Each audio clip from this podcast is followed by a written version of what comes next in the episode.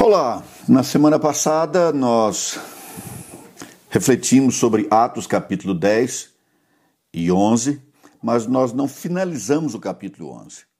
Na realidade, nós deixamos uma parte que é uma história muito bonita e específica, envolvendo o avanço da Igreja de Jesus e envolvendo um personagem singular chamado Barnabé.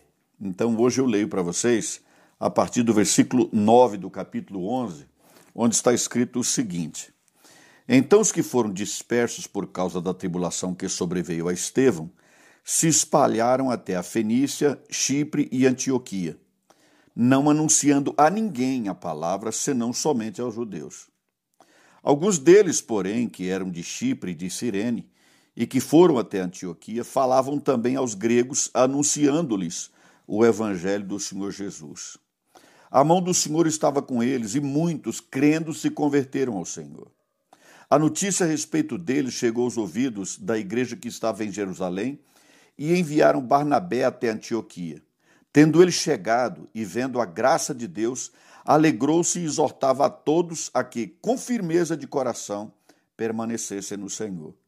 Porque era um homem bom, cheio do Espírito Santo e de fé, e muita gente se uniu ao Senhor. E partiu Barnabé para Tarso à procura de Saulo, tendo-o encontrado, levou a Antioquia e por todo um ano se reuniram naquela igreja e ensinaram numerosa multidão. Em Antioquia foram os discípulos pela primeira vez chamados cristãos. Em Antioquia foram pela primeira vez os discípulos de Jesus chamados de cristãos, ou seja, povo de Cristo. Mas antes de falarmos sobre eh, o que eu considero aqui, para hoje, pelo menos, o meu assunto principal, que é essa identidade dos cristãos, eu vou falar um pouco sobre Barnabé. Porque Barnabé, indiscutivelmente, é a figura central desses versículos que nós acabamos de ler. Nós vamos encontrar a primeira referência a Barnabé ainda em Atos 4, quando a igreja, no seu começo, viveu aquela experiência inusitada de que as pessoas vendiam as suas propriedades e bens e entregavam tudo aos apóstolos. Muita gente fez isso, mas Lucas fez questão de registrar que Barnabé, que era chamado na verdade José, que era natural da cidade de Chipre, Barnabé foi um deles, que vendeu, tinha um campo, vendeu e entregou aos discípulos. O Espírito Santo fez questão de registrar esse nome. Mais adiante houve a conversão do apóstolo Paulo. E quando Paulo se converteu a Cristo, houve uma, uma dúvida, um questionamento, uma inquietação na igreja, porque muita gente tinha medo dele, afinal de contas, Paulo era o homem que prendia e mandava prender. Paulo era um homem de coração cruel. Mas ele, depois da conversão, naturalmente, teve a sua vida mudada e começou a pregar o evangelho e foi fazer uma visita a Jerusalém. Chegando lá, até os próprios apóstolos tinham dúvida em relação à pessoa do apóstolo Paulo. Se ele deveria ser bem-vindo, se não deveria, se ele era um homem perigoso, se era um espião, quem ele era afinal. E quem o recebeu para contar o que Deus tinha feito na vida dele como Deus estava usando Paulo em favor da obra da pregação do evangelho foi Barnabé. Barnabé abriu os braços, abriu o coração para Paulo e o apresentou à liderança da igreja em Jerusalém, abrindo as portas para ele numa espécie de discipulado muito interessante, um discipulado de liderança. Ele foi abrindo as portas.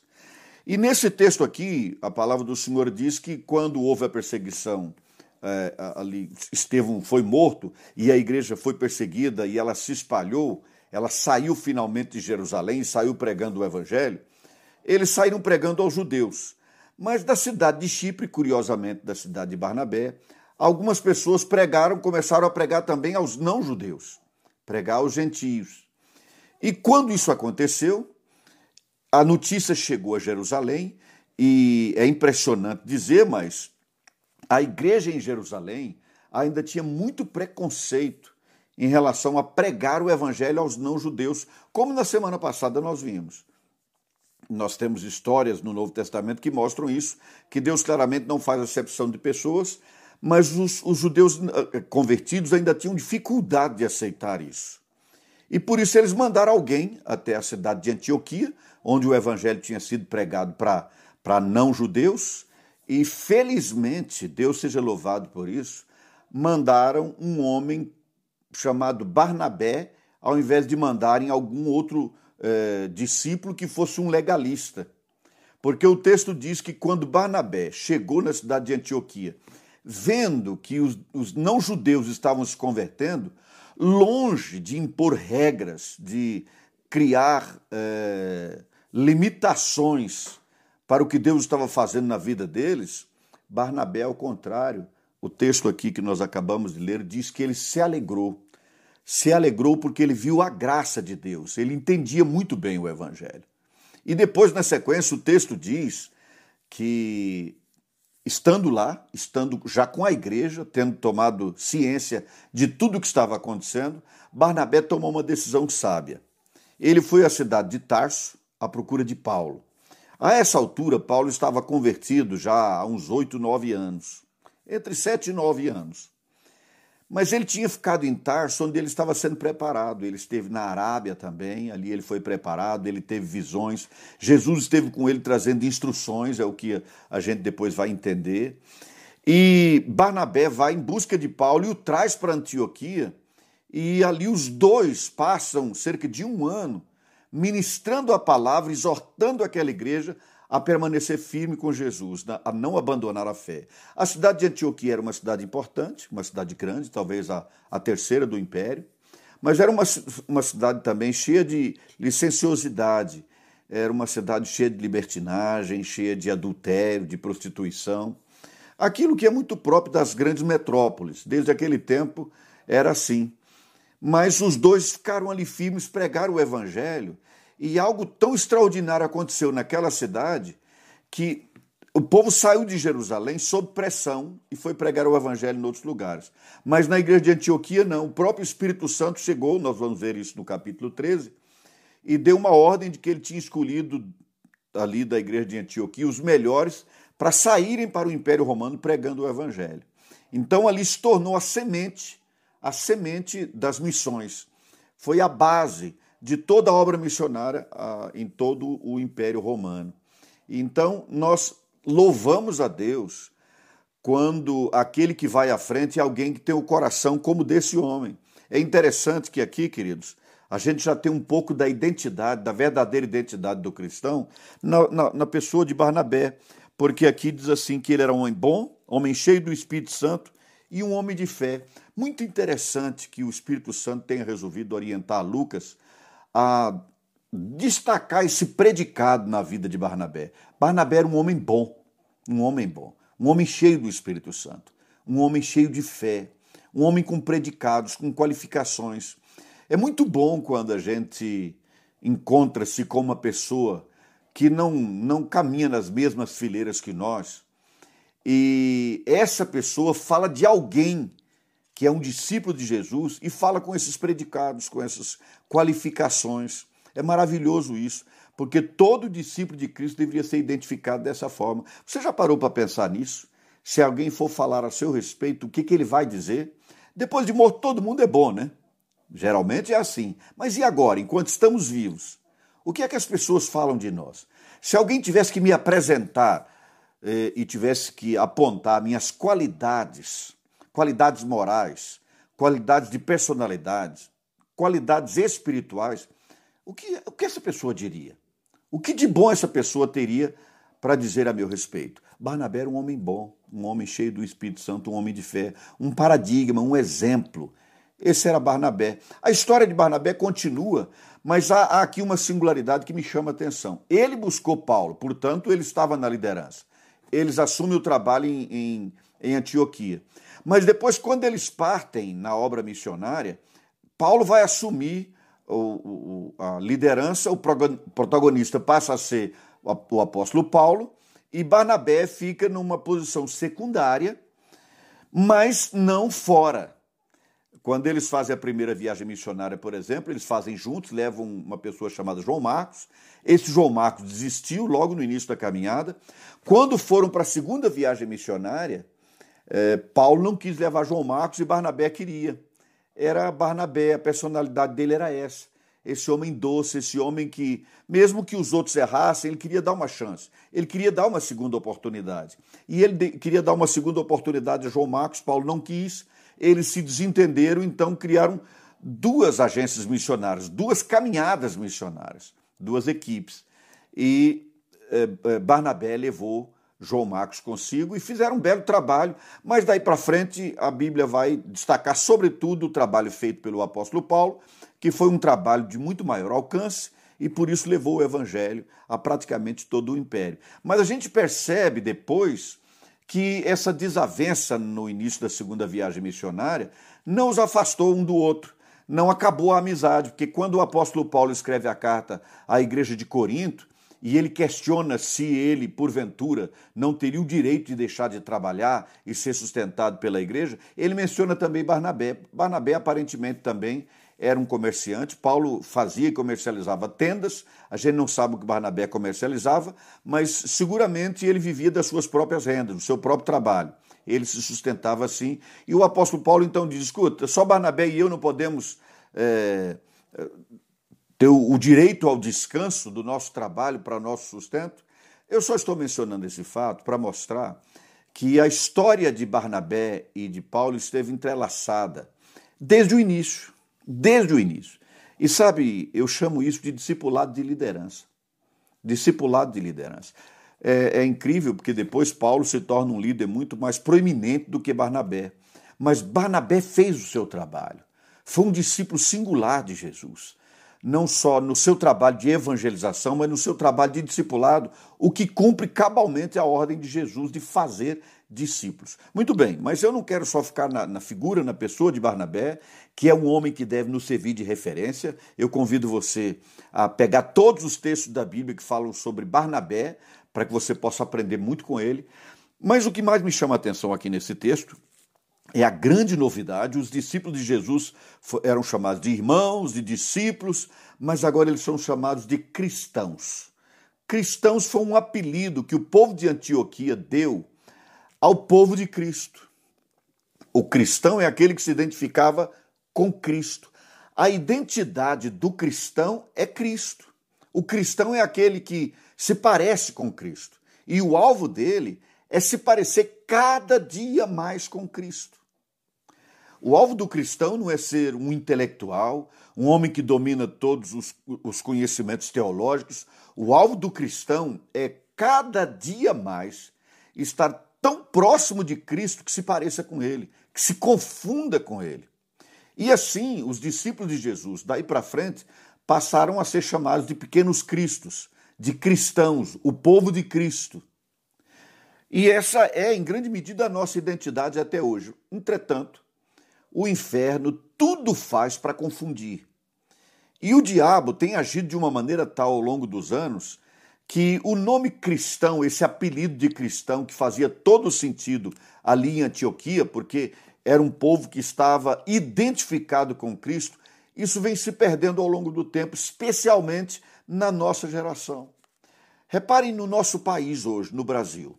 No Brasil, praticamente todo mundo é cristão. Todo mundo é cristão. O pastor é cristão, o pai de santo é cristão, o padre é cristão, é, a prostituta é cristã, o homem de negócio é cristão, todo mundo é cristão. Uh, o espírita, o, o, o, católico, o evangélico, o protestante, todos são cristãos. Na verdade, isso confunde, porque se todo mundo é cristão, significa praticamente que ninguém é, porque perdeu-se o vínculo da palavra cristão com Cristo hoje está muito mais vinculado a um movimento. O, os cristãos que acreditam nisso e nisso, ou os evangélicos que se identificam com as suas denominações, ou que se identificam com determinados segmentos políticos. Mas as pessoas deveriam nos conhecer, tanto no Brasil quanto em qualquer lugar que nos encontrássemos. Nós, discípulos de Jesus, deveríamos ser ainda identificados por nos parecermos com Cristo por estarmos de tal maneira chegados a eles, atrelados a ele, digo, que nós nos confundiríamos com ele. A vida dele está em nós e a vida dele em nós deve ser transmitida para as pessoas. Não só as nossas palavras, mas a vida de Jesus em nós. Então, eu chamo a atenção de vocês hoje para a necessidade, para a necessidade premente de voltarmos a buscar essa identidade. A nossa identidade de cristãos, não porque de alguma maneira nós estamos atrelados a algum segmento da religião cristã. Não tem a ver com religião, tem a ver com a vida, com a vida. Mas naturalmente a vida de um, dois, três, dez e de todo o corpo de Cristo deve nos confundir como o povo de Cristo, o povo de Cristo. É, é uma pena que o inferno tenha até esse momento conseguido um certo nível de, de vitória nesse sentido. Então nós viramos, numa expressão popular, farinha do mesmo saco. Ser cristão é não ser nada. Mas cabe a você que está me ouvindo, cabe a mim, cabe a nós mudarmos isso. Cabe a nós buscarmos e vivermos essa identificação plena com o Senhor Jesus. Porque o cristão é aquele que se identifica plenamente com Cristo, é aquele que se confunde com ele. O cristão também é aquele que além de se identificar com Cristo, se identifica com o evangelho de Cristo. Ou seja, com aquilo que Cristo veio e, e fez com a sua própria vida, quando morreu na cruz, quando ressurgiu dos mortos, quando conferiu a oportunidade a que, crendo nele, nós tivéssemos vida eterna, Jesus veio para trazer essa boa nova e nos comissionou para pregarmos essa boa nova. Então, um cristão é aquela pessoa que se identifica com esse evangelho pleno, o evangelho da graça. Essa era a figura, sobretudo, de Cornélio. Reparem que o, o, o começo do texto que nós lemos aponta para uns judeus convertidos, mas ainda de, cheios de preconceitos. Porque a igreja não significa perfeição. Perfeição será depois da volta de Jesus. A igreja era uma igreja cheia do Espírito Santo, com obras lindas, maravilhosas, mas ainda tomada de preconceito, preconceito em relação aos não-judeus, como na semana passada nós tivemos a oportunidade de falar. Mas aqui, quando a conversão dos não, dos não gentios, dos não judeus, digo, em Antioquia, e quando Barnabé chegou lá, a alegria dele foi por ver que a graça de Deus estava se estendendo ao não judeu. E esse é o evangelho. O evangelho é o evangelho da graça. Não é o evangelho do preconceito, da censura, da cobrança, da imposição. Por que será que as pessoas gostam tanto de regras? Sobretudo os líderes gostam de impor regras. Eu creio que a razão mais clara para isso é para ter controle. Controle por meio do medo. Se você não cumprir essa ou aquela regra, você será censurado, você será castigado, você vai sofrer as consequências. Então, por meio das regras e do medo imposto àquele que não cumprir eventualmente alguma dessas regras, regras eventualmente que não são nem bíblicas, são costumes. São costumes. Muita gente foi controlada no Brasil em igrejas evangélicas. É, com medo do tipo, você pintou sua unha, você cortou seu cabelo, você passou alguma coisa nos lábios, é, tudo é vaidade, não pode, está proibido. O curioso é que enquanto havia esse tipo de proibição por parte de vários líderes, eles se mantinham cheios de vaidade com uma gravata pendurada no pescoço. Não há nada na Bíblia que diga que alguém tenha que usar gravata. Mas era o homem, era o líder, ele então podia ter a sua vaidade de usar a gravata. Mas se alguém tivesse a vaidade de colocar um brinco na orelha ou passar alguma coisa nos lábios, então essa pessoa estava censurada. Tudo isso tem sido criado pelos homens, sobretudo para botando, impondo regras, estabelecendo limites. Esses, esses líderes se tornam fiscais é, da, do, do cumprimento desses limites. Se torna uma espécie de B10, aquele que tem a chave, né? Para dizer quem, quem fica na igreja, quem sai da igreja. Não firmado na palavra, mas firmado nos seus próprios costumes, nas suas próprias convicções pessoais, algumas impostas, algumas que tiveram que já vieram por herança, infelizmente. Mas Barnabé entendia, conhecia lá nos primórdios da igreja que o evangelho é o evangelho da graça, é o evangelho do favor não merecido. Não significa dizer que por ser um, uma salvação não merecida, a pessoa esteja agora livre para fazer da vida o que bem entender, não é isso. O que o evangelho da graça ensina é você não vive da maneira certa para merecer algo bom. Você vive da maneira certa porque recebeu algo bom, que é a vida eterna em Cristo Jesus. Esse é o Evangelho da Graça. E é isso que deve nos identificar. O que deve nos identificar como discípulos de Jesus é a graça de Deus. Eu tenho falado sobre a graça várias vezes e vou insistir nesse tema, porque as gerações, desde a minha meninice eu percebo isso, a igreja do Senhor, ao longo das gerações, ela tem resistido a viver esta graça de Deus. E a igreja continua, infelizmente, cheia de legalismos. Repito, não significa que é uma igreja sem ordem, sem critério, sem normatização, não é nada disso. O evangelho não é bagunçado. Não. Deus trabalha com ordem, com decência e ordem. Mas não significa que os homens têm o direito de impor regras e, com isso, desfigurar a graça de Deus. A, a salvação, a vida pela fé, é uma fé na graça e não na capacidade de ter fé. É muito importante isso. Então, o que faz de nós cristãos é nos identificarmos com Cristo, é nos identificarmos com o Evangelho de Cristo e é nos identificarmos também com uma missão. Jesus veio ao mundo para cumprir uma missão. Ele veio, se tornou homem, com um propósito precípio, havia um escopo, não era uma, uma viagem do tipo eu vou à terra para ver o que posso fazer. Não, ele veio com uma missão certa. Ele veio para dar a vida, ele veio para ressuscitar e garantir que nós tivéssemos a vida eterna nele, que os nossos pecados fossem perdoados e nós tivéssemos finalmente, novamente, a paz com Deus, como foi o plano original de Deus quando criou o, o, o primeiro casal lá no Éden. Jesus Cristo veio com esta missão. E a igreja de Jesus, os cristãos, os, os, que se identificam com Cristo e com o Evangelho de Cristo, nós precisamos entender que nós também temos uma missão que é a continuação da missão de Jesus. Jesus realizou a obra e agora nós anunciamos esta obra. Eu sei que isso tem sido dito à exaustão. Mas exatamente talvez porque muita gente fala, isso vai caindo na vala comum. Mas presta atenção no que eu estou dizendo. Você é um cristão, então significa que você entendeu que você tem uma missão. A missão de pregar o evangelho, a missão de fazer discípulos de Cristo. E aqui nós temos nesse texto algo de muito interessante. Porque, eh, caminhem comigo. Primeiro, a igreja estava em Jerusalém e o evangelho era pregado só aos judeus. Depois, Filipe, com a perseguição a Estevão, Filipe foi a Samaria, pregou o evangelho lá. Mas os samaritanos eram assim meio judeus, né? Eles tinham sangue judeu, eles eram uma ponte entre os judeus e os não judeus. Filipe pregou o evangelho para eles. Depois, Pedro pregou o evangelho para Cornélio. Só que não foi Pedro que procurou Cornélio para pregar o evangelho para ele, foi Cornélio que mandou chamar Pedro. Então ainda não era uma ação espontânea da igreja pregando o evangelho para o não-judeu. Ainda havia uma barreira na igreja. Mas aqui não. Aqui o texto é, é fantástico quando ele diz assim: Primeiro fala que eles foram dispersos, saíram pregando, né?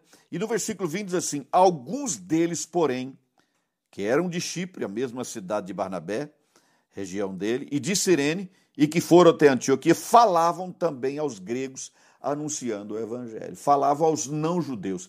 Agora, espontaneamente. Não era mais um romano pedindo para ouvir do evangelho, a palavra de salvação, não era mais um meio judeu eram aqueles que não tinham nada com a religião judaica, nada com, com o Estado de Israel, com o povo de Israel, e agora esses convertidos judeus pregam para eles o evangelho. Era uma espécie de terceiro e último passo em direção aos gentios. Primeiro samaritanos, depois Cornélio, mas Cornélio eh, foi ele que pediu para ouvir, e agora esses que saem espontaneamente pregando o evangelho. E essa passa a ser uma marca da igreja de Antioquia, uma igreja que espontaneamente prega o evangelho de Jesus. E nós precisamos também do resgate disso, mas para que isso aconteça, há algo de muito importante aqui. O texto diz alguns. É muito interessante dizer alguns, porque uh, se houve a construção de um templo, por exemplo, lá em Antioquia, e foi erguida uma pedra fundamental, uma placa de, de lançamento, etc., o nome desses evangelistas nunca, jamais constou daquela placa. Esses nomes não podem ser encontrados, mas seguramente esses nomes estão no coração de Deus. E é assim que a igreja deve avançar, é assim que nós somos cristãos. Nós somos cristãos de verdade quando nós entendemos que temos uma missão para a glória de Jesus. Não é para promover o meu nome, o seu nome, o nosso nome, mas é para promover o nome de Jesus. Não importa quem vai ter o crédito. Aliás, para nós importa que o crédito seja de Cristo. E é indiscutível que na nossa geração, uma das dificuldades para que a igreja é, se confunda efetivamente com Cristo, a ponto de sermos efetivamente, legitimamente chamados de cristãos, é que há muitas pessoas preocupadas excessivamente em ter o seu nome em alguma placa, algum tipo de reconhecimento, algum tipo de parabenização. E os que se identificam efetivamente com Cristo não vivem assim. Os cristãos são aqueles que se identificam com Cristo. Os cristãos são aqueles que se identificam com o Evangelho de Cristo. Os cristãos são aqueles que se identificam com a missão confiada por Jesus aos seus discípulos de pregarmos o Evangelho, de fazer discípulos. Fazer discípulos. Pode parecer contraditório o que eu estou dizendo, porque no começo da reflexão eu chamei a atenção de vocês para o nome de Barnabé. E de fato, os nomes importam, mas o que importa aqui, e o texto não está não menciona o nome de Barnabé, para chamar a atenção sobre ele, mas para a obra que ele realizava, para o trabalho que ele fez. A nossa geração é uma geração de estrelas. Muitas pessoas querem fazer parte daquela igreja cujo líder elas podem mencionar o nome e quem ouvir vai dizer: Ah, conheço, conheço muito bem. Não interessa o nome. Alguns foram e pregaram, ninguém sabe o nome deles, mas eles foram o alicerce, foram a base, o início da igreja que finalmente, depois de décadas, finalmente entendeu que o evangelho de Jesus, sem preconceito nenhum, deveria ser pregado a todas as pessoas em todos os lugares. Então guarde isso no seu coração. O inimigo quer tirar de nós essa identidade, mas nós devemos resgatá-la, nos parecendo cada vez mais com Jesus, nos identificando com a mensagem de Jesus, que é o Evangelho, e nos identificando e cumprindo cabalmente, com fidelidade, sem importar com estrelismo, sem importar em ter o um nome na placa, nos identificarmos com esta missão que Jesus nos deu, privilégio para nós, honra para nós, de fazermos novos discípulos de Jesus por onde andarmos. E que toda a glória seja de Jesus, que o nome exaltado, que o nome lembrado seja o de Jesus. Nós somos cristãos por causa de Jesus e da obra dele, não é por, por nossa causa.